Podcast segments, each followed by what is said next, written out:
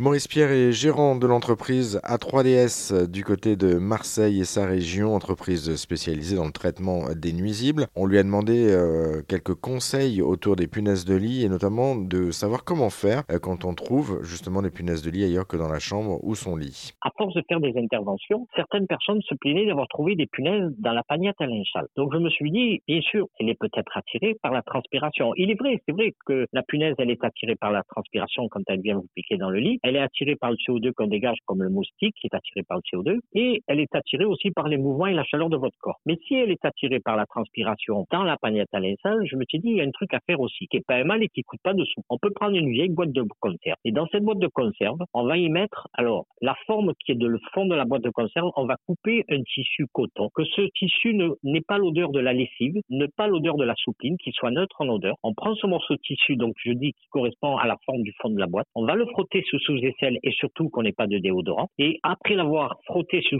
sous ces aisselles, on le met à l'intérieur de la boîte. Alors on peut mettre un double face et mettre le tissu pour qu'il reste bien au fond de la boîte. Et à partir de ce moment-là, autour de la boîte en haut, on va mettre du double face qui soit un peu à l'extérieur et un peu à l'intérieur de la boîte. Et là, quand une punaise sentira la transpiration, elle le fait bien dans les pagnettes à l'échelle, je pense qu'elle pourrait aller dans la boîte. Et là, elle resterait collée sur le double face. Alors, je dis, c'est en phase d'expérimentation, mais bon, j'ai eu l'idée il n'y a pas longtemps, donc j'en ai parlé à des clients pour dire protégez-vous de cette manière-là. Vous en mettez dessous le lit, vous en mettez derrière le canapé, dans les endroits où elles aiment bien se cacher quand elles arrivent. Et peut-être, donc si ça marche bien, elles iraient dans cette boîte parce qu'elles sentent la transpiration et elles resteraient collées sur le double face. Et pour retrouver tous ces conseils hein, de Maurice Pierre euh, et notamment euh, savoir comment se prémunir ou se débarrasser, eh bien les punaises de lit, on vous a mis euh, tous les liens et toutes les infos sur notre site internet erzen.fr.